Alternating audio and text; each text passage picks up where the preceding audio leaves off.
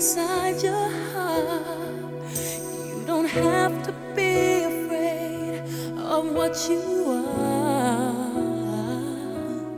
There's an answer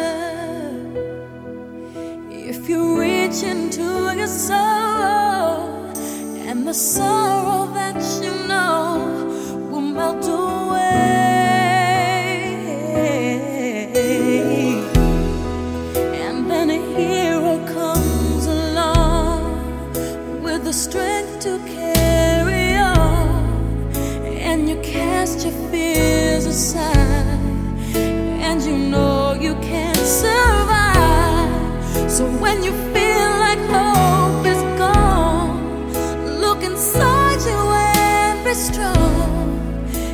you'll finally see the truth. That I a